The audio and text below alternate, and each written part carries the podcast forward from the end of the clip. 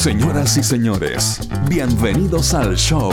Sebastián Esnaola y Nacho Lira sueltan el teletrabajo, dejan de revolver la olla y se ponen a conversar de la vida misma, sin apuros y sin filtro. Aquí comienza Amables Oyentes. Ignacio, estoy complacido por la evolución del ser humano. Yo creo que vamos por buen camino, por buen camino y eso me tiene al borde de la emoción. La emoción me embarga hasta los muebles, podríamos decir. ¿En serio? ¿Pero y, y de, de dónde Sí, sí. vino tanto orgullo por, por mi persona? Yo estoy impactado de esto. No, no, no, no, no por usted. Hablo del- de, la humanidad, hablo Ah. del ser humano. Ah, ya. Igual estoy incluido yo, porque la última no, vez que chequeé era... Claro, usted está incluido, pero usted es uno más. Uno más de millones y millones y millones. De estas felicitaciones colectivas que está emitiendo. Exacto, exacto. Es que yo creo que hemos obtenido en estos días y ha pasado tan inadvertido el mayor logro de la humanidad de los últimos tiempos. Y yo creo que en estos tiempos tan complejos en que siempre se destaca lo malo, la mala noticia, nos hemos, deja- hemos dejado de lado lo que aparece lejos como lo mejor que ha ocurrido en los últimos tiempos. Pero que me estoy golpeado con esto. Yo, yo ando un poco así, ando encontrándolo todo malo. Eh, hubo una cuenta Sí, pública el otro día, ni la miré ya sabía que era mala. Entonces, no, Pero, no- está- pero ve, pero ve que usted se queda en la menudencia, usted se queda, se queda en la minucia, se la queda en las mezquindad, cosas la mezquindad. fatuas. Claro, ¿De qué estáis hablando, weón? ¿Qué, qué, qué hay encontrado bueno estos días, por favor? el hecho de que se haya creado la posibilidad y la opción, la chance de que los mensajes de audio de WhatsApp se escuchen a alta velocidad. ¡Oh! Encuentro que esa es la mejor señal de progreso que podríamos haber tenido en los últimos tiempos. Weón, tienes toda la razón. Es una gran noticia. Es una- es la mejor noticia, Sí. la mejor noticia. Yo me emocioné el otro día cuando me mandaron un mensaje, lo puse en doble velocidad y, y que duraba como tres minutos, porque además aparte empiezan, pucha, no te quería mandar mensaje, pero ya, ya que estamos te cuento. Y te mandan unos chorizos. porque por último, Uy, ese audio de por WhatsApp. último, el podcast uno lo hace de manera voluntaria y la gente escuchará. Y hace rato que Spotify y todas las plataformas ya tienen la chance Mm. de ponerlo en velocidad amplificada. Por lo que perfectamente alguien podría escucharnos. Hola, WhatsApp. Claro. Pero el mensaje de audio, el mensaje de audio tenía la- la- esa chance de que. Y hay unos que son buenos para el mensaje de audio. Y empiezan, hola, pucha, es que no te quería molestar, pero mira, mira, te voy a contar una- la siguiente cosa. Y, y te mandan una historia mala, además, mala, pésima, que larga. perfectamente podría haber sido una línea escrita. Entonces, que se haya tomado la decisión por parte de- del- del tío WhatsApp de poner los mensajes de audio en alta velocidad, a mí me parece que es una máxima señal de progreso para el ser humano. Oye, qué, qué bueno que lo mencionas porque además me hiciste acordar que no lo tengo actualizado en mi teléfono. Yo caché esta actualización de WhatsApp en mi tablet. Entonces ahí vi que no le podía cambiar la velocidad a los mensajes. A mí se me actualiza solo. Y no sé. Ay, no, yo no, porque es un- es un desastre esa cuestión, porque me consume unos datos, tengo unos problemas aquí. No, estoy, estoy, pasándolo mal con un mi plan teléfono. decente. Pero compra un plan decente, pues, Ignacio, ¿cómo tienes esos water de planes? Uy, sí, tengo, el- tengo el mismo plan de hace 23 años. ¿ah? mi, mi plan de Bel- amistad. Mi plan. Bueno, plan murciélago para las noches. Mi plan vampiro para conectarme a internet en la noche Ese y no, y no interrumpir el teléfono cuando mi mamá está hablando. Se me conecta. ¿Qué Claro, está con- Ignacio, actualícese con los tiempos. Usted está como, está como mi mamá, que no quería actualizar la cuestión para que le saliera más, no le saliera más caro. Y resulta que con los planes actuales era más barato. No sea lee eso, si una me funciona más bien con mi TLP, mi tarjeta línea propia. ¿Te qué te día? acordáis? Pero te, pero te acordáis los tiempos. te ya, vamos a volver a WhatsApp y la velocidad acelerada. Sí, sí, sí. Pero, pero me gustó esto porque te acordáis los tiempos además que estaba toda esa cosa de como el que llama paga. Oh, y era una campaña, po. Era una campaña, sí. Claro, po, El que llama paga. porque si tú, tú llamabas y te, y te cobraban a ti, al- o sea, le, le cobraban al, el- le cobraban al que, el, el que recibía la llamada, eso era lo inicial. Y después cambió todo, po, al, que, al que llamaba pagaba. Pero al principio, si a ti te llamaban al celular, te cobraban a ti. Entonces era como, sí, buenas tardes. Y tú lo cortabas porque no quería esa llamada, Claro. porque te la iban a cobrar además, pues. Y era re caro, po. Oye, en todo caso, y eso era bien terrible. ¿Cómo, cómo aceptamos, digo, como humanidad, ya que estamos hablando de la humanidad, cómo aceptamos como humanidad un sistema donde el otro weón que quería comunicarse contigo, tú tenías que hacerte cargo de, de- de ese costo? ¿Por qué? Pero es que, bueno, estamos hablando de progreso justamente, Bueno. por algo ya estamos en esta en este otro asunto. Pero igual iba, era, era, aparte que en esa época celulares tenían re. Yo me acuerdo cuando mi mamá tuvo el que yo estaba, te diría que todavía en el colegio, el primer celular. Mi mamá fue bien pionera, fue bien moderna, fíjate. Tuvo celular bien al principio. Claro, entonces, y era Pero era como que no le daba el número a nadie, po, porque no quería que la llamara a No. nadie porque le iban a cobrar. Para no pasar por ese costo de, de- de aceptar llamadas de otra gente y cualquier cosa. Pero ahí, ahí estaban los mecanismos para saltarse esa, ese cobro, saltarse ese tema. Y el más popular era la llamada de cobro RT automático, ¿se acuerda? Que a uno le daba como un segundito. Entonces en el nombre uno pasaba el recado. Usted tiene una llamada por cobrar de... ¡Mamá, deposítame! Entonces, así. Claro, y listo. Y listo. Yo no sabía que tenía un problema. Exacto. ¡Papá, llámame! Cualquier cosa. Eh, entonces, en ese segundo. Claro, en ese segundo tenías que mandar el recado, weón, porque ese era el segundo para presentarte, para el nombre. Usted tiene una llamada de cobro revertido de Feluca. Pero ahí uno decía, claro, llegué. Claro. cualquier No, y, y eso- al final de cuentas ese es como el, el albor de Twitter, ¿ah?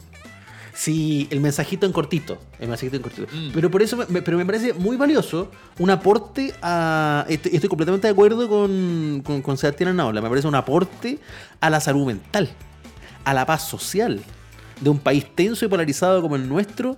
El hecho de que el latero mensaje de audio de WhatsApp se pueda acelerar eh, a conveniencia. Porque no, no. Y además, mí- siempre la gente que te cuenta me- las historias más largas son los que te dicen entre medio cuento corto. No, bueno, cuento corto, cuento corto. Y weón, y lleváis cuatro ¿Por minutos y medio. ¿Por qué dicen cuento corto? Cuento el- corto, el cuento muy largo sí. y habitualmente es pésimo, weón. Sí, weón, y son siempre los que hacen la historia más larga. Gente que no tiene poder de síntesis. No, lo que, mira, cuento corto. No fuimos, mira, te comento. Uy, no, y pero no cerráis yo nunca, que- weón. Yo sé que tú me vas a entender porque tú te dedicas a esto de la- del periodismo y de las comunicaciones. Entonces, mira, cuento corto. Eh, resulta que fui la otra vez ya a hacer el Claro. trámite y, y tú, oh, Oye, tú a producto de esto. ¿qué es lo que pasó? Y no sacaba jamás tu historia. Entonces, sí. A mí me- Paz. A mí me pasó, a mí me pasó ya, Ignacio, en un momento que, que ya no estaba escuchando los mensajes de audio. Mm, así, derechamente. Y también es, penca esa cuestión, pues igual muchas veces son. No es que sean útiles, yo creo que siento muchas veces cuando te lo manda alguien cercano o, o alguien que tú consideras importante, claro, tenés que escucharlo porque lo que te puedan estar diciendo es perfectamente importante. Pero. Pero cuando. Cuando empiezan con el latón, que es el 95% de las veces, No, claro. tú decís, esto perfectamente pudo haberse escrito, o pudo haber sido en una línea, no sé. Además, espérate, oye, ¿puedo ponerlo a prueba? Así, eh, en este momento, sin previo aviso, eso? no, porque no había actualizado mi aplicación en el teléfono. Entonces, eh, ahora caché Ya. que ya puedo cambiar la velocidad de audio. Entonces, para ponerlo a prueba, porque aquí sale, cuando sale el numerito al lado, él, él te indica la velocidad, ¿cierto? 1X. Claro, tiene que- te, te podéis ponerlo en, un- en 1.5 y en 2. Ya, ah, ya, que Que voy es como a, la- a- un, a un uno y medio la velocidad y a dos. al Ya. P- Perdona, pero es que yo estoy emocionado con esto, entonces. Ahí lo ah, voy a hacer así, vaya a poner el teléfono, voy a hacer así como, el, Sí, como Mauricio. Israel, vaya a poner el teléfono en el que- micrófono. Quiero poner a prueba este- esta cuestión. Voy a buscar un mensaje, uno que no me comprometa mucho, eso sí. Pues, a ver, uno, un audio de mi uno que hermano. sea fome, ojalá que sea fome. Uno Mira, te voy fome. a decir, te voy a decir una cosa, cuento corto. Pero mi- mire, tengo eh, sin eh, eh, sin esto está fuera de programa. ¿eh? Este es un audio de un tal Felipe Hernández, alias Feluca. Feluca, a ver qué dice. Hola cabros, ¿cómo están? Quería contarles que quizás la grabación no podía ser eh, hoy día, sino Oh. que, mira, no sé si les conté que me cambié de casa, entonces he tenido caleta de problemas, porque hay que arreglar cosas, hay que pintar, hay que poner repisas, hay que hacerle de todo. Oh, la- envejecí un año escuchando este audio, weón, oye, Oh, weón, lo que pasa es que estamos, estamos con unos problemas. Bueno, vuelvo al tema. Ignacio, feliz Navidad. Eh, me compré un micrófono súper bueno. Chucha, ya, ya, pongámoslo. Ya, pero puta ya. el micrófono. No, ya póngalo rápido, pues, Ignacio. Vámonos, es que quiero probar la velocidad al doble. A, a Feluca al doble, ah, yo, yo creo que aquí lo vamos a lograr. que me cambié de casa, entonces he tenido caleta de problemas, porque hay que arreglar cosas, hay que pintar, hay que poner repisas, hay que hacerle de todo. Bueno, vuelvo al tema. Eh, me compré un micrófono súper bueno, pero no lo puedo usar todavía. No sé qué me comentan ustedes, también quería contarles que mi abuela eh, está súper bien en el cielo, pero nada más que eso. Saludos. Pero ahí sí al menos, ¿no? La- latero igual, pero corto.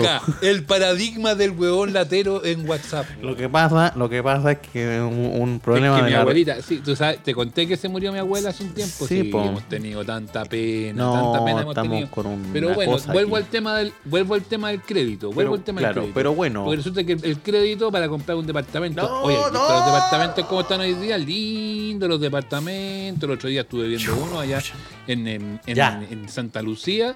Oh, Y así van, weón, y está van, y van ahí tejiendo unas marañas. hay que, hay que llevar este botoncito a la vida real. El, el- el 2X Para la, para la conversación con la gente, Yo pensaba, el, el otro día pensaba eso. Yo, ¿En qué minuto cuando tú estás sentado en esa reunión que te la venden como imprescindible Mm. y que perfectamente puede haber sido un, tweet o un llamado telefónico o un. WhatsApp? Esto podría sido ¿Cómo un poder mail. apretarle un botón a ese jefe para que la weá sea en cámara rápida y en vez de estar una hora veinte en esa reunión, por último que se hagan 25 minutos? Qué ganas de que sea como esa película de Adam Sandler. Una película que es bien mala, ¿eh? pero, pero, pero tiene esa idea que es buena, que es el control remoto. Como para eh, eh, tomar el mando de las cosas. ¿La viste? No, no, no la he visto, no la he visto, pero yo no, la, no la veas, es como la wea. Pero, es de Adam película Sandler, de ¿qué Adam- esperas? Película de Adam Sandler, listo, ya, alguna mierda. Comedia película con Adam Adam Sandler, película de Adam Sandler sobre un control remoto, ya, doble como la wea. No, si que acelera a la mala. gente. Ya, no, ya, ya, no, Sí. no, no, no, Este me, el no me momento- convenzas de Sí, verla. este es el momento donde llega un auditor y dice, no, es súper buena. Ay, no, pero la, la cosa es que hay un control remoto que te permite pausar la realidad, acelerarla, adelantarla, irte para atrás. Entonces como que ese invento me parece bueno. Como la vida BOD. Una cosa como la vida on demand. Ya, una pregunta, Sí. una pregunta. Sí, pero espérate, yo si tuviera ese control remoto, más que empezar a adelantar a la gente, lo que haría sería empezar a apagarlas. Apagar Que esa gente. desaparezca de mi vida. No, es que eso es como llevar el bloqueo de Twitter a la vida real, que es algo que yo lo necesito para la paz mundial. O sea, Puta que me gustaría, weón. me silenciar gustaría y bloquear gente en la vida real. Como ese capítulo de la serie Black Mirror, donde pasaba eso. Eh. La gente queda Sería como bueno. pixelada. Bueno, sí, me Sí, gustaría. me y dieron así cosas así. No, no, no, pero, pero un- un- una pregunta abierta, no, ni que puede ser contestada en este panel, Feluca incluido, ya que le gusta tanto mandar audio con su vida. No, yo no quiero que venga Feluca. Ah, pero no porque seas Siempre terminamos hablando porque nos va a hacer hablar de política. No, y no, de- no, sí, yo que quiero preguntar algo específico. ¿Cuánto te parece razonable para un audio de WhatsApp? ¿Hasta cuánto estás dispuesto a bancarte si te mandan un audio? Porque a mí no me queda claro. Una cosa es que lo aceleres y otra es la duración. Yo he recibido audios de hasta nueve minutos, quiero decirlo. Nueve. Yo tengo la respuesta. Yo lo he estandarizado, al menos en el, en el gusto propio, y trato de que los mensajes míos sean así, 20 segundos. No más que eso. 20 segundos. Sí. No, pero, sí, pero a veces son Pero las situaciones imposibles. Pero a veces es im- es imposible relatar una situación en 20 segundos, weón. Es un Pero, si problema. no- pero si es que, ah, pero que ahí está, el- pero que ahí está el error fundamental. Pues sí, el mensaje de audio no es para relatar nada. Es para decirle, hola Nacho, ¿cómo estás? Oye, ¿puedo, eh, tengo que comentarte una cosa importante. ¿Podría llamarte como a eso de las 3? Vale, un ah, abrazo. ya. Claro. Es para, es para dejar recado, po, Sí. para eso. Yo, lo- Es- yo, lo- yo entiendo así el mensaje de audio de WhatsApp como un recadero. Porque si no, inevitablemente terminamos cayendo en, en la caricatura que hemos hecho todo el capítulo. Oye, pero cuento Claro. corto. Lo que no pasa es que yo iba para allá, pero después me tuve que devolver porque no compré benzina. Entonces, sí, finalmente lo que, lo que estamos haciendo mal es reemplazar el audio con lo que uno debería hacer en una llamada nomás. ¿cachai? Porque Claro. nadie, es que nadie llama. Exacto. Bueno, nadie llama hoy día. Tú, tú seguís llamando por teléfono, Sí. ¿no? Aquí hay una cosa generacional. Poco. Yo, yo pa- O sea, llamo a mi, poco. A mi papá, a mi papá sí, para, ese tipo de Yo creo que con la única persona con la que hablo por teléfono, así como de hablo de hablar, sobre todo en esta lógica de la pandemia, es con mi mamá. Mm. Eh, porque mi papá no es muy bueno para el teléfono. Y usualmente cuando hablo, eh, podemos estar seis meses sin hablarnos y hola, hola, ¿cómo estás? Bien. Quería hablar con tu mamá, ya, chao. y me manda a la cortar el tiro. Como que no me, no me pesca mucho más en el teléfono. Eh, y entonces con mi mamá sí, porque con mi mamá hablamos y cuento largo y cuento corto. Lo, lo hacemos, lo hacemos siempre. Pero después, y ya de hecho las llamadas telefónicas que uno recibe ya son a esta altura del partido básicamente que te llaman del banco, que te llaman de la cobranza de la Mm. autopista, Mm. que hablábamos el otro día, y no mucho más. Eh, pero uno ya no se habla. Otra cosa que me molesta de eso, porque si, si tú querías hablar, si yo quiero hablar contigo, te llamo, ¿no es cierto? Sí, bueno, o me, me habláis antes, pues, no sé. No, eh, ¡Ah! ¡Ah! A eso quiero ir. A ver, ¿Qué es eso de, qué es eso de escribir ¿te puedo llamar? Va. ¿Cómo es la cuestión? yo lo encuentro muy bueno. No, No, no, ahí- ahí no te- no, uno ahí llama, no tenemos uno llama por teléfono. No, pero uno, uno llama por teléfono y si tú no puedes hablar, no me contestas. Claro. Lo que eso estás preguntando, ¿te puedo llamar? O te digo, No. papito, estoy en una reunión, cualquier cosa. Y, y no es como hablamos eso mismo después. que mandan, que mandan un correo electrónico y te escriben al minuto. ¿Te llegó el correo? Ah, es que eso lo encuentro bien Cuando lo terrible. revise, lo te cuento si me llegó el correo. Claro, es verdad. No, pero sabes que estoy súper de acuerdo con que te, con que te avisen primero para llamar, weón. Porque yo creo que esa, es- esa es la razón. tan importante. Es Bueno, por supuesto. Esa es la razón por la que además cada vez llamamos menos. Cada vez hacemos menos esta, esta cosa y tratamos de anunciarnos antes vía mensaje de texto, de voz, no sé qué. Lo hacemos porque como que el llamado es un poco disruptivo. Porque el llamado te obliga a dejar cualquier otra cosa que estás haciendo para atender el llamado. Como que el mensaje se No, acopla, ¿cachai? Tú si podés estar si revisando y no tú- sé qué. Pero si tú estás haciendo algo muy importante, imagínate yo te llamo por teléfono y tú estás en una reunión de trabajo, Por o ejemplo. tú estás en un en- haciendo las clases de este eh, prestigioso taller de- Claro. de, podcast que estamos haciendo. O no sé, teniendo Y sexualidad. no puedes por contestar, ejemplo. no me contestas. No le- El problema es que queda esa sensación como de que hay una obligación de contestar. Y es ahí donde está el, pu- el punto. Perdón que haya pasado el lomo de toro. No hay por obligación. No hay obligación de contestar la llamada telefónica. No. Yo el 95% de las llamadas telefónicas no las contesto. Pero no que- las contesto. Y si hay un número que no conozco, no lo contesto. Oh, a mí me gusta esto de agendar la llamada, porque la llamada es diferente, la llamada es más larga, la llamada requiere de la completa atención del oyente. Entonces, si yo no tengo un apremio, porque obviamente si yo no tengo así como una, una- un apuro brutal, si yo tengo un apuro brutal me quedé en pana, voy y te llamo nomás, pues, weón, ¿cachai? Pero, pero si en realidad yo necesito contarte una, una reunión que tuvimos y hay que ver unos temas, digo, puta Seba, aquí no te puedo llamar, para que hablemos tranqui. Yo no lo encuentro malo eso, weón. Pero ¿por qué le das color? Lo encuentro la raja, weón. Ahí- Entonces, mira, optimizo tu tiempo.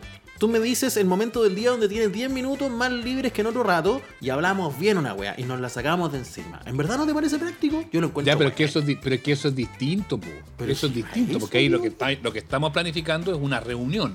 Mm, Oye, sí. juntémonos a hablar de temas importantes y ya eso, ok, se planifica y se agenda, como siempre.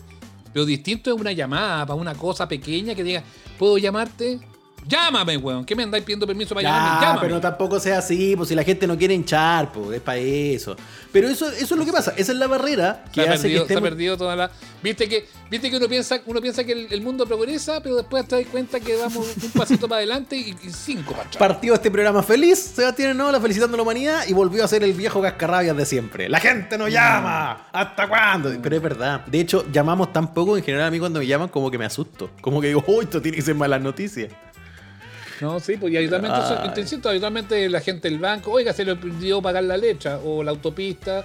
No, ya, y, si, y ya el sumum, que lo, lo, lo anduvimos hablando el otro día cuando hablamos del servicio al cliente, el sumum es cuando contestáis la llamada y, y te abre una grabación. No, claro, o que te pongan ese de estamos llamando de la autopista no sé cuánto para recordarle que mañana vence su cuenta. Ya, pues, weón, llámame cuando venza. Sí. No me llamé antes. Tanto candidato que nos llamó. y uno le contesta la grabación, Ignacio. Además, Así de sí. pelotudo uno. Sí. Uno le contesta la grabación. Sí, es como, es como pelear con la tele, es como cuando lo llamaban candidato a uno, sobre todo candidatos que a uno no le gustaban. Hola, soy el rojo, cállate, concho. No, y peleando con la grabación, qué Claro. estúpido. Ya, ¿sabes qué? Yo tengo un tío que me dio tanta risa una vez lo vi, al lado, en lo último, que a propósito de esto de la conversar ¿Qué? con las grabadoras, decía, tenía que, tenía que digitar un número, pues, tenía que digitar un número, entonces, digite el número. Pero él parece que se perdió la parte de digite, entonces, y no cachaba mucho, entonces decía el número. Y empezó, 2, 4, 8, y yo todo lo que vamos mirando así como, ¿qué está haciendo?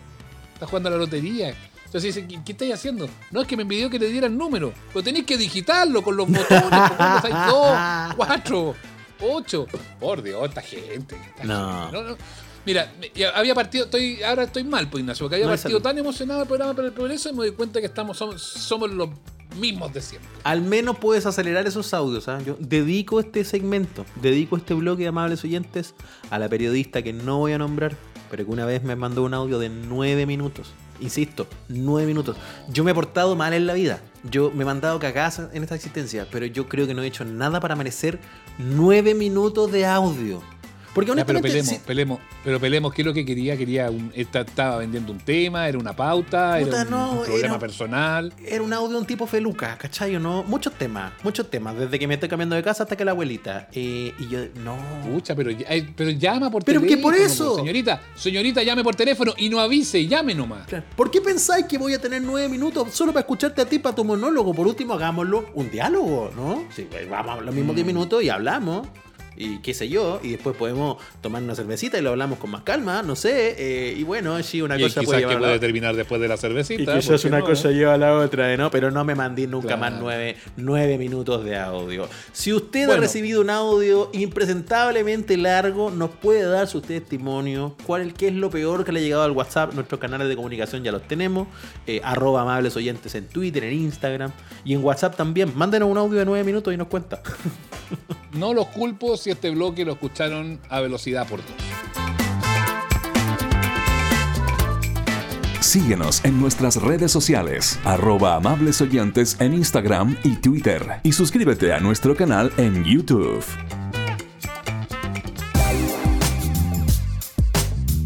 Muy bien, somos amables oyentes y mm, vamos a hablar de un, eh, de un libro, eh, Ignacio, eh, amigos que están escuchando, que a mí yo debo admitir que me golpeó, me golpeó. Tuve la suerte de que me mandara el libro hace un tiempo atrás su autor en, PDF. eh, y, la verdad es que fue bien. eh, lo- a mí me, me cuesta leer los libros en ese formato. ¿ah? Más encima que, el, que no lo traspasé al Kindle, sino que agarré el teléfono y dije, bueno, voy a empezar a revisarlo un poquitito, voy a leerlo saltado. Y la verdad es que fue imposible, Ignacio. Me lo leí en un día completo, todas las, las páginas, que ya lo tengo aquí en papel, de hecho, pero las, las 194 páginas las leí así, ¡pum! Una historia que te atrapa y que tiene mm, la particularidad de que es una historia muy personal. No es una historia de otros, ni tiene que ver a lo mejor con un reportaje, que es lo que uno podría esperar. O sea, tiene de reportaje, pero no, pero tiene mucho mucho personal, que es lo que uno esperaría del libro que escribe un periodista. Está Cristian Arcos con nosotros, periodista muy conocido, usted lo escucha en la radio ADN, habitualmente en eh, Los Tenores, lo ve en la red, en sus eh, segmentos deportivos. Eh, y Cristian nos ha narrado en- Enemigo Interno, que es su último libro, eh, unas eh, experiencias de vida muy, pero muy potentes que vamos a conversar esta, en esta jornada. ¿Cómo estás, Cristian? Bienvenido. Hola chiquillos, ¿cómo están? Muy bien, gracias por la, por la invitación. Sí, el, eh, el otro día eh, hablábamos, eh, lo conversábamos en la radio, pero eh, llegar al... porque tú cuentas en el inicio en el inicio del libro, cuentas tú por qué, que es tu editor el que te empuja a, contar tu historia, un poco a propósito de lo que tú le habías, narrado en una conversación que tuvieron en un café, pero la decisión de, de exponer la vida, de exponer situaciones dolorosas y de exponer los tropezones eh, que, o, la- las chicanas que te pega la misma vida, eh, debe ser también una decisión bien grande porque uno, uno, sobre todo cuando está en una situación media vulnerable, queda, queda un poco expuesto, ¿no? Sí, claro, por supuesto que fue un tema de- desde varios puntos de vista. Yo, el, el primer punto de vista fue a, a quién le va a importar lo que me pasó a mí. digo, Ese fue lo, lo- lo primero, ¿no? Eh, eh, despejado ese, ese, ese punto, eh, porque sigo pensando que mucha gente no le va a importar, pero, pero el, el asunto es otro, ¿no? El asunto es la, la, la presentación de ciertas miradas y de ciertos temas. Y claro, pues ahí hay un ejercicio eh, de todo. Hay un- como decís tú, hay un tema de, de periodismo, sin duda, eh, hay un tema de, de exposición propia, pero hay un tema que, que lo que tratamos de, hacer fue eh, dar vuelta a esta, esta situación siempre tan cómoda que nosotros tenemos de, hablar de los otros. Siempre que hablamos de los otros, también hablamos de nosotros mismos. Cuando escribimos, cuando hablamos, cuando preguntamos también.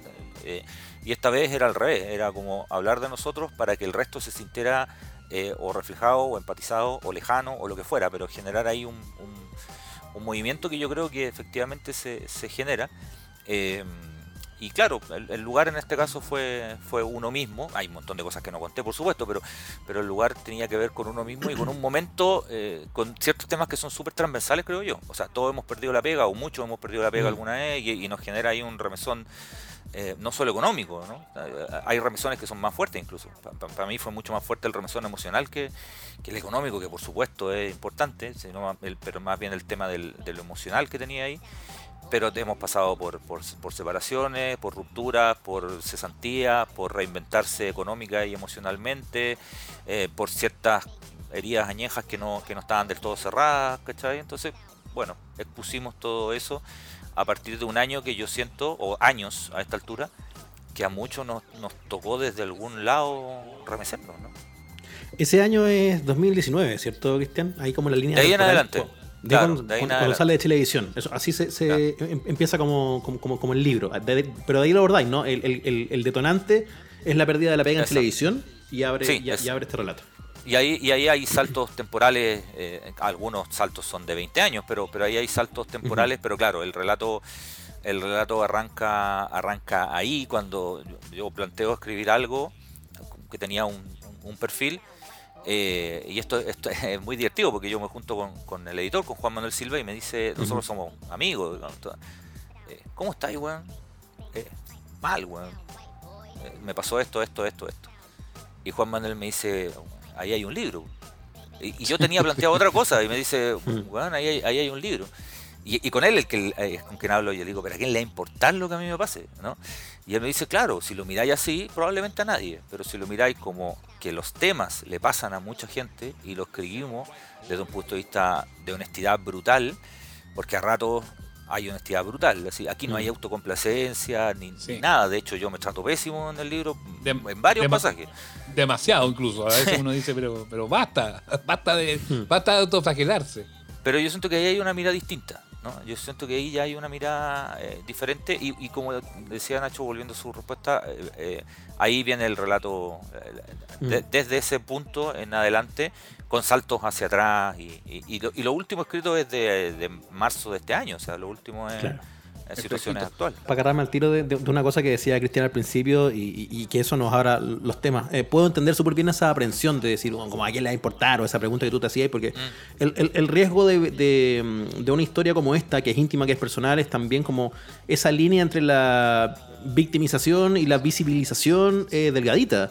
Y yo creo que ahí estaba el desafío, ¿no? De, volver esto generalista y no un monólogo en, en, medio de una realidad social donde mucha gente está atravesando dificultades serias. Sí, claro, sin duda, es un, es un punto central lo que decís tú, porque, porque uno de los temas que se tocan es el tema de la salud mental, ¿no? En donde la, mm. la, acusación o, la, o la manera de que te estáis victimizando yo la escucho todos los días. Em, y uno lo que menos quiere hacer eso, ¿no? Pero a veces lo hace. Lo que menos quiere hacer, lo, lo, que uno menos quiere es manipular y a veces manipula. Em, y esa mirada quería eh, mostrar yo, ¿no? Esa, esa, esa cosa de que lo, lo, que me pasa a mí no es lo peor del mundo, pero sin duda que no. O sea, lo comentábamos con Seba hace poquito rato en, la, en otro lado, digamos. Eh, uno sabe que es un privilegiado, ¿no? O sea, yo tengo pega, gente que perdió todo. Yo tengo, tengo pega, tengo hijos, tengo viejos, tengo, tengo hermanos, tengo amigos, tengo todo, ¿no? Tengo todo. Pero efectivamente hay un, hay un remesón en el fondo de una persona común me parece que esa historia también, me lo, me lo decía un, amigo, un escritor, el Roberto Fuente, me decía, perdón Rafa Aranea si no está escuchando, pero él me decía, si la historia fuera el Rafa Aranea no tiene la misma gracia, porque una persona muy conocida, muy grande, tiene que ser alguien de medio pelo, me decía Tiene que ser alguien que tú te topáis en, en el metro, ¿cachai? No, no funciona si si, si Ringo Starr maneja un taxi. No, no, no funciona, no, no, no, mm. no funciona. Eh, porque si no se pasa para otro lado, casi medio caricaturesco. Funciona así, así como en una planicie del estado llano, decía eh, Roberto. Claro. Antes de ir al fondo, pasemos un poco por, como por los hechos. En parte el libro, como bien dice Ignacio, con, con el relato de tu, de tu despido de Chilevisión. Eh, y ya ese es un ejercicio brutal, porque en, la tele a nadie la echan. O sea, siempre eso no renuncia y cuando los echan pasan piola y se desaparecen un tiempo después encuentran pega y después a lo mucho hablan, no, si en realidad ya la etapa de Chilevisión es una etapa superada, ya no, ahora estoy Se cierra un ciclo, nos encanta decir eso. Pero nadie, nadie nunca en el mundo de las comunicaciones dice, me echaron, me echaron, no me lo esperaba, y quedé en la calle con muchas necesidades, tanto así que terminé manejando un, Uber, un auto de aplicación. Em, ya ese relato es, una es una es súper descarnado para los que además somos parte y que vivimos dentro de esta industria, porque eh, hay mucha gente que la han echado y que siempre están así que están súper bien, aunque en realidad están como las huevas. Em, y eso, eso ya le, da, le da un valor adicional. Pero quiero quedarme ahí justamente en eso, como visto como desde ojos de industria. Eh, eh, tiene que haber sido igual. Eh, yo sé que la pega y yo sé que tú siempre te muestras y, que lo eres, ¿ah? porque nosotros hemos trabajado con Cristian juntos y, no, de hace mucho tiempo nos conocemos. Eh, jamás te vaya a creer el cuento de la estrella, del divo, ni mucho eso. Pero igual hay un golpe fuerte al ego, cuando llega el minuto en que te dicen, ¿sabes qué? Te fuiste. Sí, sí, hay, hay un golpe, hay un golpe al ego, pero no al ego de la pantalla, ¿no? Eh, a mí la pantalla nunca me, ha movido demasiado, ¿no? Pero sí hay un ego a la pega. O sea, a mí la pega que me gustaba hacer en el canal era la que estaba haciendo, el editor del bloque. De hecho, Dirigir el grupo, claro. Claro, de hecho yo me saqué comentarios, ¿no? que es algo que comúnmente no hace. La gente en general se pone, se pone a comentar y a, y a ponerse más en pantalla y yo lo hice al revés. Yo me saqué casi todos los comentarios, comentaba una vez a la semana, un día viernes en la noche que no lo veía ni mi abuelita, que no tenía nada que hacer. Eh, pero era porque me gustaba lo otro. Ahora, eh, el, el comandar un grupo también es un golpe al ego. Yo creo que nuestra pega tiene harto de, de ego, ¿no? O sea, desde Mucho, todos lados. Desde, to- desde todos lados. La- siempre se ve muy ligado al tema de la tele y efectivamente lo es. Pero yo creo que hay ego también en, en- en todos lados. O sea, to- todos tenemos un tema de ego. Sí, me golpea el ego el, el que yo sentía que hacía la pega bien, eh, con ganas. No, no sé si. Mira, comentar es lo que menos me complica. Lo que menos me complicaba era salir de pantalla. Menos. De hecho, no es complicación. Hoy día tengo aparición que la red me ofreció algo muy puntual y muy, y muy precisa y no me complica eso. No, no, no es algo que. Eh, eh, he tratado de construir una. una y he tenido es que- suerte en, en eso. No es que vas a ir, no es que vas a ir donde Víctor Gutiérrez y le vas a decir, oye, estoy disponible para el, matinal. No, no, eso no, va a No, pasar. jamás en la vida, no, jamás en la vida, yo no puedo hacer eso. No, o sea, no, no puedo, no puedo ofrecerme para nada. No, no, no, soy un desastre, soy un- soy el peor negociador del mundo, además, me, me- me- me- lo mandan a guardar permanentemente. No, no, soy un desastre para los días libres, las plata, los bonos, no, mal, horrible, pero pero sí me gustaba, me gustaba eh, eh, dirigir un equipo. Además éramos amigos, entonces ahí también hay un tema, bueno, seguimos siendo amigos, eh, hay un tema también potente, pero el ego, como te digo, de la pantalla no, no nunca ha sido, tú cachai, pues nunca ha sido tema para mí, era, era- yo era el peor rostro del mundo, o sea, me ponía corbatas viejas, eh, no me afeitaba, me afeitaba Mm. mal. Alguna vez me lo dijeron, ¿ah? Alguna vez me lo, una persona me dijo una vez, eso, no, no me acuerdo si lo puse en el libro, eh, tú no tienes un auto como para ser editor. Y yo tenía un cacharro que se movía con suerte. Y, y te juro que yo dije, ¿dónde, ¿dónde estoy? ¿Cachai? O sea, ¿cuáles son los autos de los editores? Contesté, de hecho, de con, mi ironía habitual, ¿no? Eh, ah, que fui a, la, fui a comprar el auto y en realidad los autos de editores estaban todos, eh, digamos, ya no quedaban. ¿Cuáles no son están los- disponibles. ¿Cuáles son los autos de los editores? ¿Cuáles son la forma de vestir de los editores? Que, que Mm. me lo cuestionaron más de alguna vez. No, no, no sé. Ahí juega un punto muy sensible lo de la visibilidad de las pegas. Lo, lo mencionaba ahí Sí. entre medio, pero a, a- Sí, a claro. propósito de, de- de los egos en juego, pero, pero sobre todo de las inseguridades, porque está el feedback, el feedback de la gente también. Y me quedé Sí, pensando en una cosa que es muy de las redes sociales, muy de esta conversación visceral.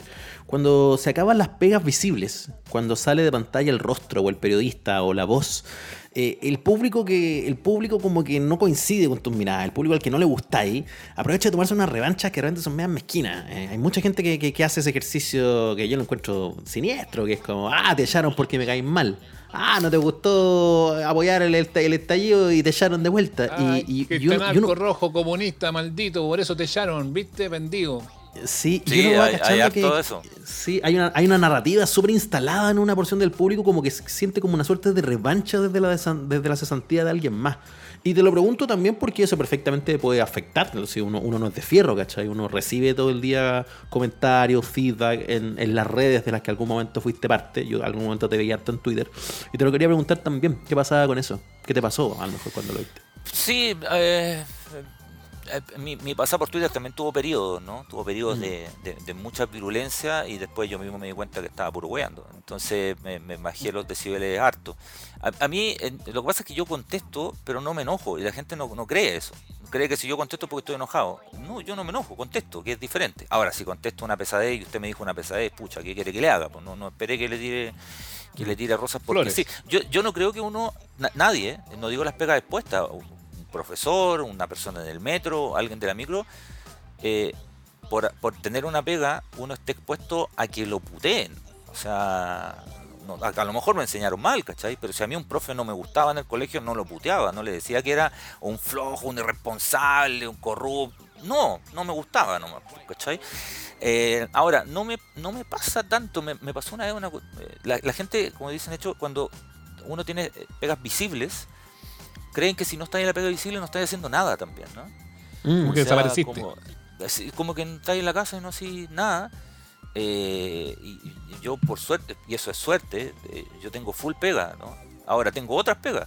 Hago muchas clases en la universidad y otras cosas, pero estoy con más, o sea, no más pega que antes. Sí, yo creo que incluso con tiempo horario estoy con más pega que antes, pero no es visible, ¿no? No es todos los días, no, no transmito partidos por la tele, no, pero tengo tanto más pega que antes. Por eso, eh, he tratado de construir una, una carrera en la cual haya parte a varias teclas, ¿no?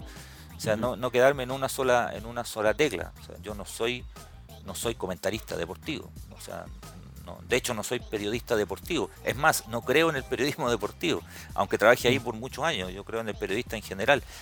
Y he tratado de construir una carrera un poquito orientada a situaciones como esta. El día que me quede sin pega, tengo que buscar pega en diferentes lados y tengo que haber demostrado que puedo, puedo hacer diferentes cosas dentro de la pega que me sigue gustando. A mí el periodismo me sigue gustando y mucho. digo, no sé hacer otra cosa. Ahora, golpeaste la puerta, no hubo tanta tanta cabida en esa en esa pasada y llega el momento en que tomas la decisión de subirte arriba del auto y, y- y taxiarlo, en plataforma, en lo que sea, pero eh, es taxiarlo, que también es un hecho súper atípico en viniendo de esta de este mercado, por lo que dice Nacho, de la, de, de la pega que es con cara, que, que te hace Claro. ser medianamente conocido. eh, y yo, yo creo que de- eso sí que ya es, totalmente de bicho raro porque no, no, no veo, a- o sea, yo sé- conozco varios casos que le ha tocado hacerlo y que está muy bien. Eh, no todos se atreven a contarlo siempre. Y, mm, y el camino habitualmente va por otro lado, como emprender algo, ojalá que, que te veáis lo menos posible, porque en el momento en que digan yo usted lo conozco, yo usted lo he visto, que tú narras una, una situación de esa en el libro, eh, eh, termina siendo como un poco que un poco ridículo, porque la pega es digna siempre, pero uno igual se siente un poco malo, es una situación incómoda para, para en este caso para ti que estás manejándolo, incluso a lo mejor para, para la persona que hace la pregunta. Sí, pero que sabéis que, Seba, a mí, a mí es eh, hacer cualquier pega, que no es lo mismo que yo haría cualquier cosa por plata, porque yo no haría cualquier cosa por plata, pero eh, si necesito buscar pega, la, hago, ¿no? Eh, y si no tengo pega, eh, me parece, digamos, lo que tenía, lo que tenía a mano, me llamó mucho la atención la reacción del resto, ¿no? En relación a esto. Me sigue llamando un poco la, la atención, no la digo por ustedes, sino por, por otras personas con las cuales he hablado y que te dicen, hoy manejaste Uber, como si fuera traficante de armas, weón. O sea, Casi como eh, dando el- o, o- o- o bien o como dando el pésame. Sí, Claro. como, oye, puta No te que, puedo caí- creer. no, puta que caíste bajo. Y yo digo, pero loco, o sea, eh, a mí no me pasa nada eh, en términos de, de- de que yo tenga que bajarme de algún Olimpo por, para manejar, no me pasa nada, ¿no? Es Mm. como, eh, volviendo un poco al tema del fútbol, cuando uno lo mandan, a mí yo voy a la final de Champions y voy al partido de Calera Palestino y voy feliz a los dos, ¿ah? O sea, no tengo, no, quizás eso ayuda, ¿no? Ayuda bastante. Ahora, sí pasaba, pero, pero pasaba por una cosa de mi personalidad cuando me conocían a mí me da vergüenza, pero porque me, me da vergüenza siempre, ¿no? O sea, siempre me da vergüenza. Oiga, usted, sí, sí, contesto bien, trato de ser amable, porque en general la gente cuando te saluda es porque te tiene buena, si no, te gritan un par de cuestiones dos cuadras más allá. Eh, y claro, trataba de contestar bien y El todo. peor en todo caso es el que llegue de ahí y te dice, buena, Gustavo Huerta. No, no me, no me, no, pero ahí me tirarían para arriba, pues, Gustavo. buena, Guarelo, no sé. po. No, bueno. Cualquier cosa. Sí, no, me han cambiado de canal, sí, me han cambiado de canal muchas veces, y me- me- pero el, el- el nombre no. Una vez me pasó una cuestión muy divertida, ¿no? A propósito de esto, yo andaba con mi hijo mayor en el supermercado, hace no tanto tiempo, y, y, y- y pasa un, un gallo en el, en el supermercado y me dice, me dice mala, pues, me dice, oiga, puta, usted que agrandado, no saluda a nadie. Yo no le digo nada, pero mi hijo el Matías le dice, "Pero si no te conoce, pues, weón, ¿cómo te va a andar saludando? ¿Cachai? O sea, de repente hay ciertas reacciones que a mí me sorprenden. Me, me queda- me- me quedo como un poco para adentro. Pura así lógica igual, como- pues, bien. Pero lógico, así como yo no llego a los lugares, o sea, me conoce harto, no, no llego, Hola. hola, hola, o sea, weón, me muero, weón. Claro.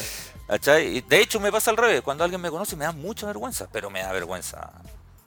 Me sigue dando Porque vergüenza. es- eso, eso es como la, esa, esa posición donde, donde no sé, po, eh, para seguir usando el ejemplo, Rafa Araneda, ¿no? Como que él asume que se llegó a un lugar, claro, ahí te conoce, entonces obvio. Pero si uno está como al medio, Obvio. en la línea de los comunicadores, no sé, pues no, no, Yo- no asumís que la gente te va a decir, ¡ay, el señor que comenta el fútbol en la tele! Claro, pues yo no, no, no entro a la farmacia mirando, oye, esto me van a cachar, me van a cachar. A mí me ha tocado andar con buenos amigos, ustedes también los, los de- tienen buenos amigos, que son muy conocidos, muy, muy conocidos. Ujú. Y sabéis que yo he sido testigo, como en algunos, tiene cosas muy positivas, por supuesto, pero yo he sido testigo como lo pasan muy mal de repente. De verdad lo pasan mal. Sí, O sea, jodido we- weón, vámonos por acá porque sabéis que me van a hinchar las pelotas y de, y de repente son situaciones hasta familiares, ¿cachai?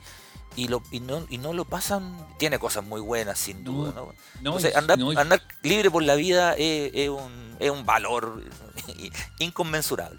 Anda a almorzar con Bartichotto. Pero Puta, claro, Bartichotto. eh, porque además si pone mala cara o se chorea o dice estoy conversando, ay Bartichotto yo te tenía de otra forma, entonces Sí, Te claro. cayó el ídolo, ahora, cualquier ahora, cosa. Bartichotto, Bartichotto está por sobre el bien y el mal. Saluda hasta los buzones y hasta los semáforos. O sea, no, no- Sí, no, sí. no- no- no tiene ningún problema con eso. Pero, pero es una situación agobiante muchas veces. Es Eh, oye, súper, eh, eh, es Debe agobiante. ser. Oye, eh, me quedó claro en el libro que no trabajarías en, en cualquier cosa por plata. ¿eh? Por, por algo botaste No. la tarjeta del puto. Sí, pero él me estaba invitando al espectáculo, sí, ¿ah? No, no me Ay. está. No, no Ah. tengo el biotipo, no tengo el Pero no- biotipo como para como para como para esa pega, digamos. ¿ah? Oye, Eh, eh, no, no, yo, yo me refería más bien a cosas políticas y cosas así, hay cosas que yo no, no, no haría, de hecho. Oye, avancemos un poco en, la historia y sin, sin hacer mucho, mucho spoiler además del, libro, porque lo importante es que lo lean y además insisto yo en que el relato es súper bueno. Eh, hay un- una situación que tú narras y que bueno, este mismo, este mismo camino, la, calle te lleva justamente a encontrarte con parte de tu pasado y ahí tú conectas en el fondo y explicas un poco el, el por, qué, por qué eres así en el fondo y por qué hay muchas cosas de tu vida que se forjaron en el periodo universitario, que fue cuando te tocó vivir en una residencia universitaria, donde la verdad el tiempo que estuviste ahí, que fue, entiendo, toda tu, toda tu educación universitaria, lo pasaste como las huevas. Sí, lo pasé horrible. Sí, lo pasé horrible y es una situación bien rara, ¿no? Porque, eh, a ver, una cosa es, eh, hay muchos chilenas y chilenos que no tienen ni una opción. Naciste en un lugar y no tenéis manera, no tenéis manera de salir, ¿no? Sobre todo si es un lugar vulnerable. Hay otros que nacen en un lugar privilegiado y van a estar en un lugar privilegiado para siempre, ¿no? Pero también en términos conceptuales es lo mismo, no te mueves, ¿no? Eh, y a veces hay gente que tiene una. La diferencia entre una y ninguna es enorme, ¿ah? Ojo, es enorme. Eh, y yo tenía una. Por mi forma de ser, por el lugar donde soy, yo sabía que lo único era estudiar. No me quedaba otro. Pero claro, una, yo no me podía equivocar de carrera, no me podía equivocar de universidad, no, no me podía, si tuve una carrera ya cámbiate a otra porque no te gustó, no. O sea, o era pleno o era, o era, o era pleno. Eh, entonces, claro, cuando llego a este, a este hogar, que era el lugar donde yo podía vivir, porque era el lugar que mis viejos podían pagar. Eh, nosotros no estábamos en condiciones de pagar una pensión, menos un departamento. eh, yo no trabajaba, evidentemente, estaba, tenía 17. No, era, era esa. No, no, no, hay, no hay otra. Y cuando uno tiene una opción, se enfoca y se la banca nomás. ¿cachai? Eh, y te das cuenta después de ciertas cosas que te fuiste ban- bancando. Pero tiene esta doble cara. Una doble cara que yo lo pasé muy mal. Hubo, hubo gente que lo pasó muy bien. Yo, yo no demonizo eso, ¿cachai? Eh, me he encontrado con gente que habla del hogar y habla puras maravillas y está muy bien. Su experiencia les tocó muy bien. Esto es como en el colegio. Yo lo pasé muy bien en el colegio y tuve compañeros que lo pasaron como el hoyo, ¿no? Yo lo pasé muy bien en el colegio. Eh, pero por otro lado, está esta cosa de pasarla muy mal, pero también está este otro lado de agradecimiento. Porque yo igual agradezco el haber pasado por ahí porque no tenía otra. O sea, yo, tú- yo vivía ahí o no vivía en ningún lado. Si no vivía en ningún, ningún lado, no podía estudiar lo que yo quería estudiar, que lo más cerca de mi casa era Santiago, porque Curicó está más cerca de Santiago que Conce, que era la otra opción, ¿no? Era, Claro. era más cerca de Santiago. Entonces ahí me pasan, me pasa esta cosa media ambivalente, que lo he hablado, lo he hablado infinitas veces en terapia, infinita, y me habla, y, y- y lo- la- los psicólogos psicólogas me hablan del tema del abuso, ¿no? Que uno no es, no es este tipo de abuso, no, no- no todos son iguales, no es consciente de estas cosas de abuso por básicamente porque tiene esa meta de lo importante es salir, lo importante es que me dieron techo, lo importante es que me dieron comida. Sí, te dieron techo comida, pero te sacaron la chucha. O sea, eh, emocionalmente te hicieron pedazos, ¿no?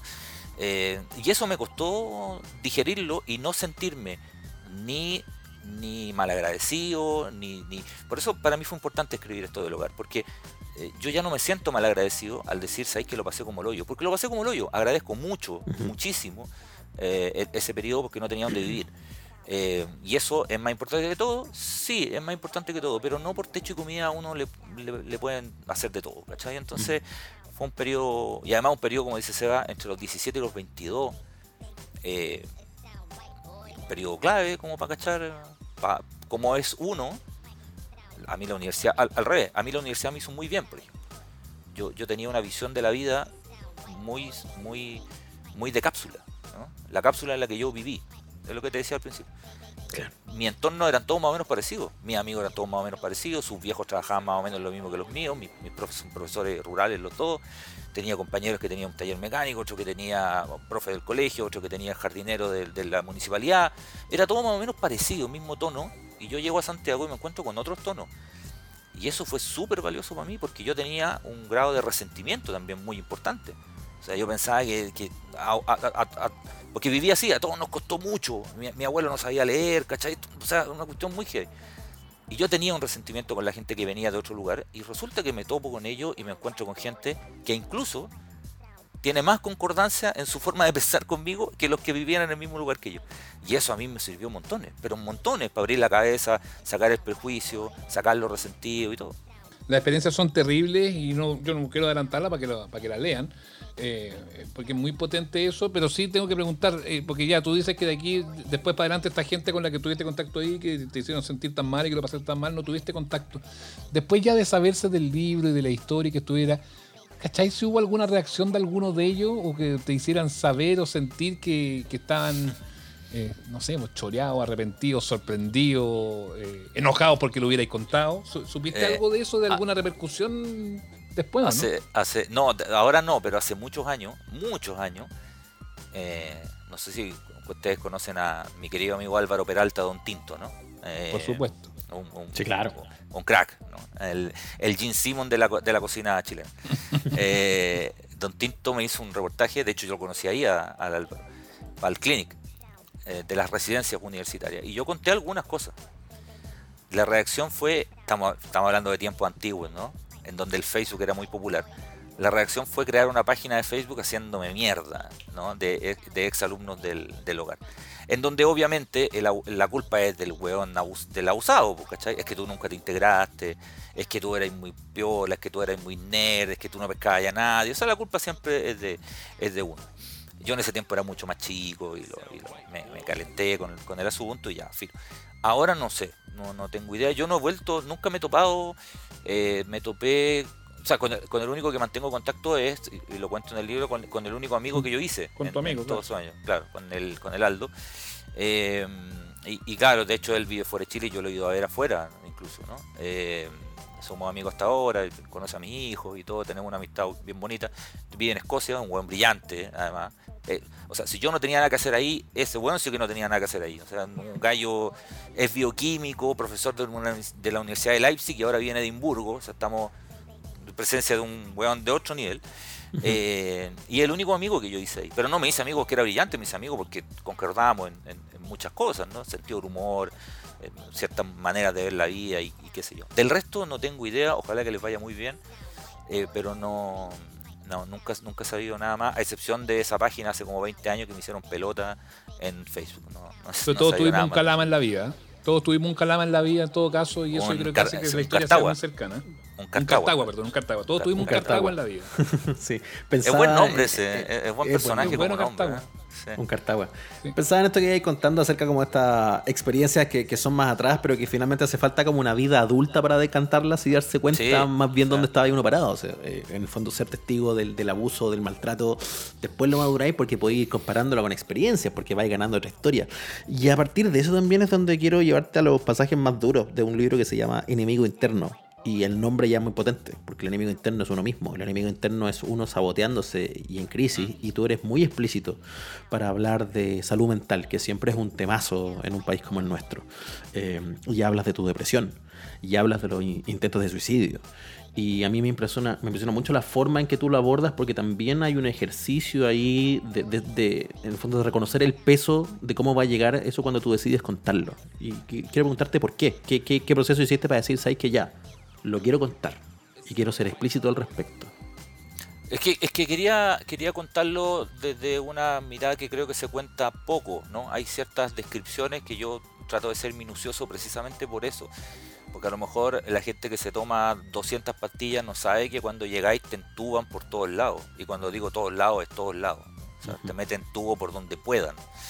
Eh, eh, a lo mejor la gente no sabe. A lo mejor la gente no sabe que si te despertáis, te despertáis con un dolor físico eh, incomparable. A mí nada me ha dolido más en la vida físicamente, y eso que cuando chico me fracturé las dos piernas en un accidente, nada me ha dolido más que despertarme entubado con los rasgos, digamos, de que me entubaron entero para darme la guata, ¿no? O sea, eh, ese tipo de cosas.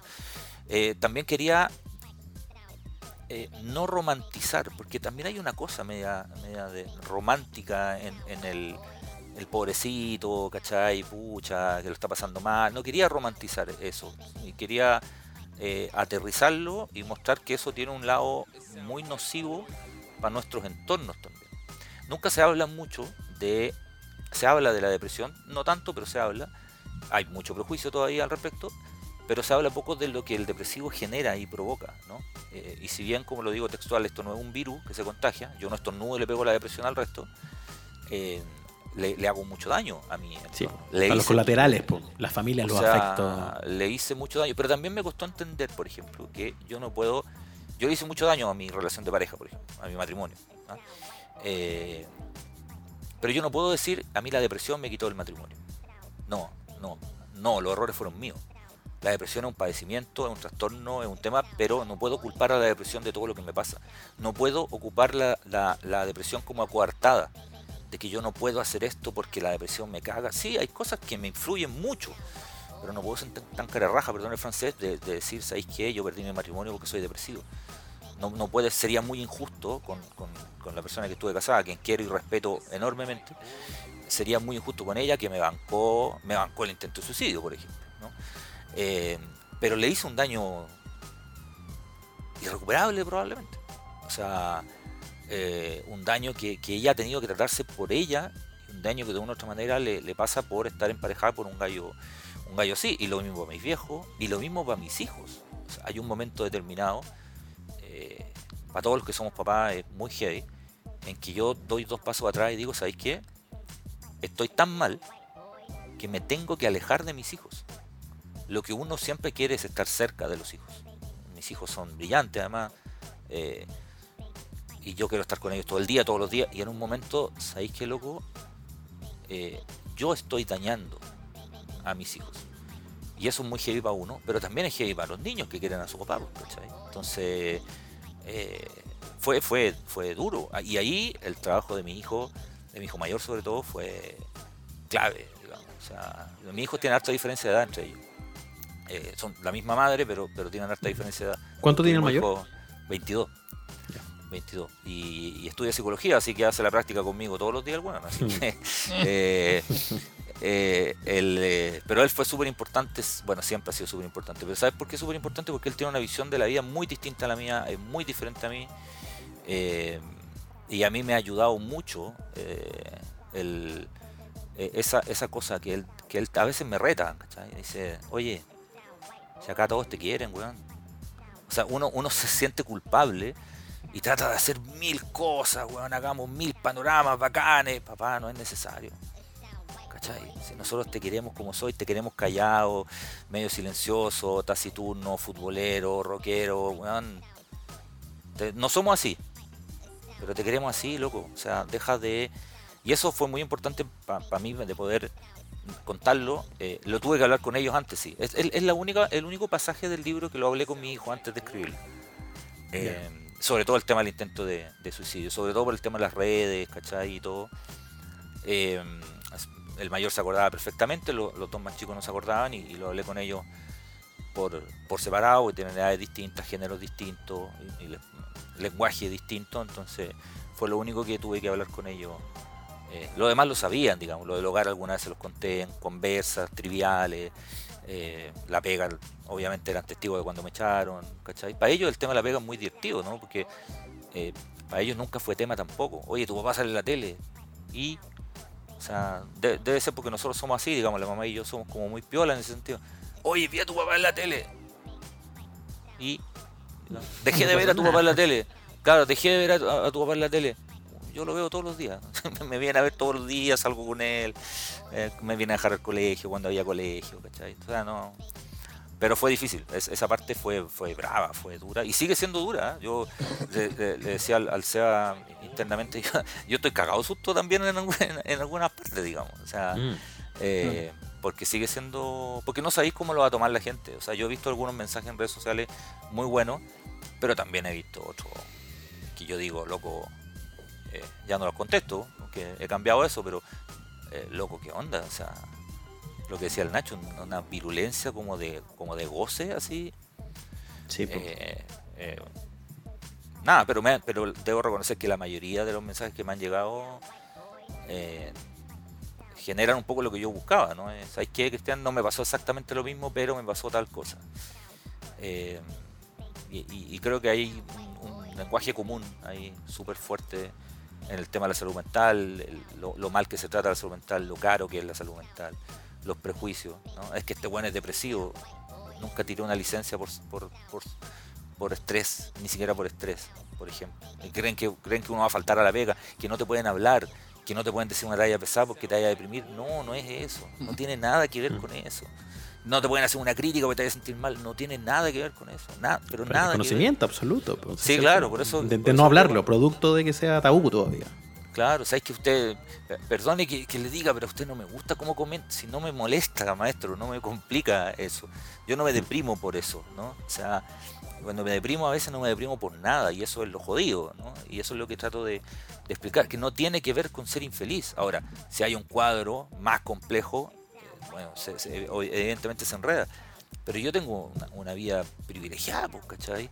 Tengo tres hijos brillantes, mis dos, mis dos viejos están vivos, eh, mi hermano puta, está pasando un momento solo complicado, pero está, está bien, trabajo en lo que siempre quise trabajar, tengo una mejor... A los, a lo- al, al año yo ganaba más plata de lo que ganaba mi papá y mi mamá, lo que es una locura, digamos, una locura.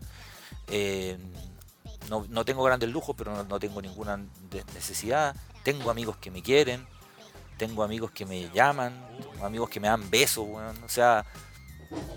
eh, Es lo que dice Pero tu la hijo, Cristian. pero la palanca, la palanca es, weón, eh, es brava. ¿no?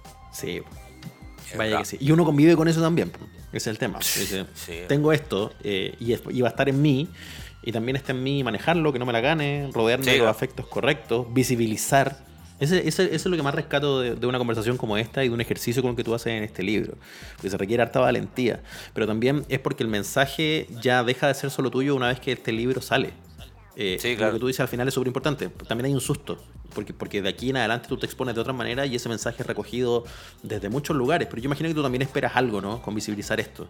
A propósito de gente que pueda estar atravesando situaciones similares, de familias que puedan pasar un tema así, de lo que hablábamos sobre las, las instancias para hablar de depresión y de salud mental y de suicidio. Mm. Sí, sí, obvio que sí, obvio que sí. Yo no, no quiero, eh, lo dije el otro día en una entrevista con el, en, en la última, ¿no? No- no- Yo no quiero hacer charlas motivacionales ni esas cosas, porque no, no, no. Em, pero, pero, pero cuando uno visibiliza, le pasa a uno también ciertas cosas. Eh, sabes que el alivio es heavy. ¿no? O sea, por un lado, le decía yo al Seba, te digo a ti, estaba medio cagado de susto. Pero sabes que por otro lado estoy bastante más liviano en, en, en, otra- en otras cosas. Ahora, toda la gente lo puede decantar de un modo diferente y a lo mejor este no es la manera, ¿cachai? Y alguien lo puede criticar y está súper bien. ¿no? Sabéis que esta no es la forma, no es la manera, ¿no? ¿Para qué lo hacís de, esta- de, este, de este modo? Y yo puedo decirle, bueno, es que yo soy periodista y esto es lo que hago, ¿no? O sea, esta es mi pega, esta es mi, mi manera de ganarme la vida y, y con esto de esto vivo, no solo económicamente, sino que emocionalmente, sobre todo emocionalmente. Así, la- la- Un músico un disco. pega-. Claro, Tú- claro, claro, exactamente, exactamente. De hecho, lo conversaba el otro día y puse el mismo ejemplo. Hay, hay un músico que hace un disco entero, ah, Amy Winehouse, te tuvo que hacer un disco brillante después de una ruptura, ¿cachai? Y, y, y cientos y mil, y probablemente la mayoría lo hacen a partir de ruptura. Bueno, yo hice un libro, pues, o sea, otro- alguien hará una pintura, alguien hará una casa, alguien, no sé, eh, yo no sé hacer otra, otra, otra cosa. Eh, yo busco que tenga sentido nomás, ¿no? que, te- que tenga, que tenga cierto sentido y, y que, y que eh, envejezca bien, además. ¿no? Eh, me interesa que los textos envejezcan bien. Uno agarra en cinco años y también tiene cierto sentido. Con, Cristian Arcos hemos hecho carreras muy juntos en distintos periodos de, la vida. No somos amigos de juntarnos, de, ir, a, ir a tomarnos el trago y todo eso por, las personalidades que tenemos cada uno. Eh, pero yo sí debo decirlo, lo- no sé si lo, si lo he dicho así públicamente antes, yo se lo he dicho, yo tengo una gran admiración, un gran cariño, un gran respeto de ser uno de los profesionales que yo más respeto eh, acá, acá en nuestro país.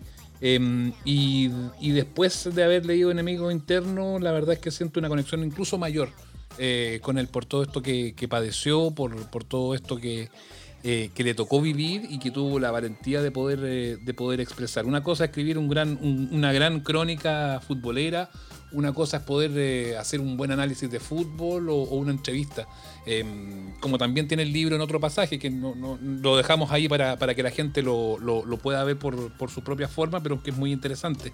Pero el tener el coraje de, de- contar cuando uno está en el bajo fondo y más abajo todavía, em, lo, lo enaltece no solamente como, como, como, profesional, sino que como una persona eh, íntegra, de excelencia y que a mí me- me genera, me genera una profunda admiración. Cristian, gracias por acompañarnos acá en, Amables Oyentes y hablar de este libro, de este libro tan impresionante, fuerte, doloroso, emocionante y, y que yo creo que a todo el mundo hoy por hoy le haría muy bien poder, eh, poder conocerlo.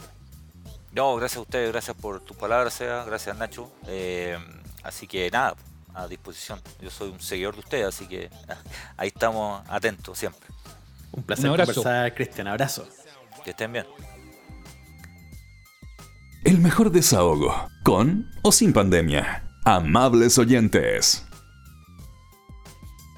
Bueno, no- nos reímos, Ignacio, eh, eh, nos emocionamos, eh, de verdad, insisto, ¿ah? es del sello Planeta, enemigo interno de Cristian Arcos, una historia del peor año de nuestras vidas. Ya está disponible ahí para eh, un súper buen ejercicio, súper crudo, ¿ah? pero que vale la pena Sí. eh, y súper recomendado para los que lo quieran, lo quieran conocer. Sí, para las miles de personas que hemos atravesado recientemente temporadas en el infierno, la verdad que me parece una lectura necesaria, pero además como para compartirla.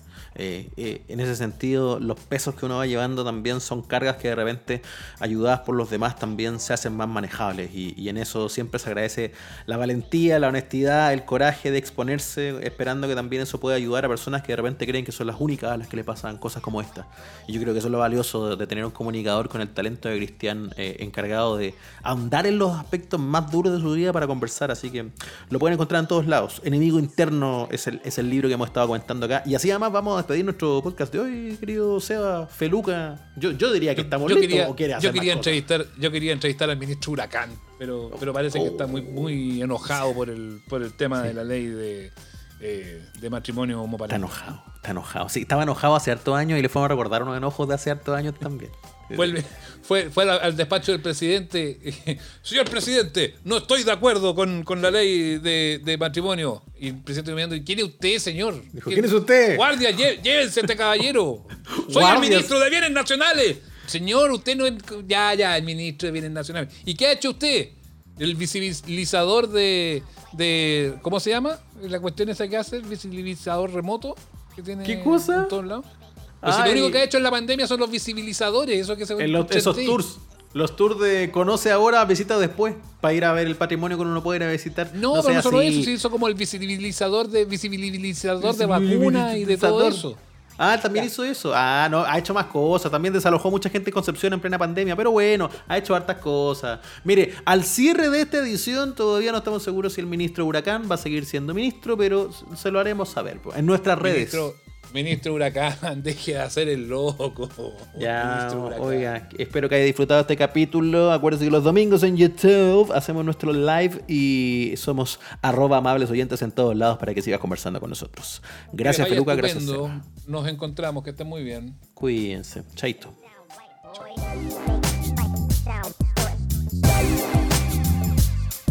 Esto fue Amables Oyentes, el podcast con Sebastián Esnaola y Nacho Lira. Si quedaste con ganas de más, nos encontramos cada domingo en el live de nuestro canal de YouTube. Síguenos y recomiéndanos. Hasta la próxima.